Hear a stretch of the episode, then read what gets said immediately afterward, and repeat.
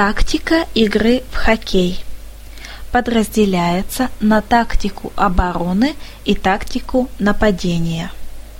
Тактика обороны – это целенаправленные действия команды, не владеющей в данный момент шайбой, по нейтрализации атак соперника.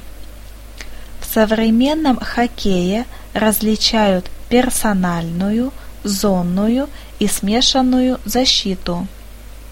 При персональной защите каждый игрок обороняющейся команды опекает своего хоккеиста команды соперницы. При зонной защите каждый игрок контролирует определенную часть игровой площадки. Смешанная защита подразумевает сочетание персональной и зонной защиты.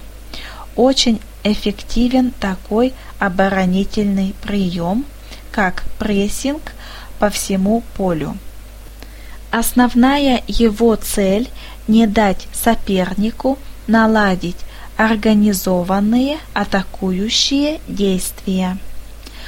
Под тактикой нападения подразумевается организованные атакующие действия команды, направленные на взятие ворот соперника. Подразделяются на индивидуальные, групповые и командные.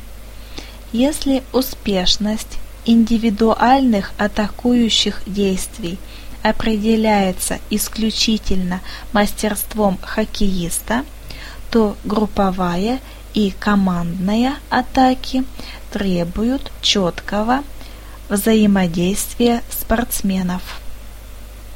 Различают также атаку сходу, скоростную атаку, ограниченную по времени и числу передач партнеров друг другу и позиционное нападение с долгим розыгрышем шайбы в зоне соперника. Атака сходу, организуемая в результате ошибки соперника или удачного первого паса, во многом предпочтительней осады чужих ворот, когда противнику уже удалось наладить организованные действия в обороне. В этой ситуации атакующая команда пытается добиться успеха при помощи наигранных комбинаций. Немаловажно и умение атакующих сыграть нестандартно, неожиданно для защиты.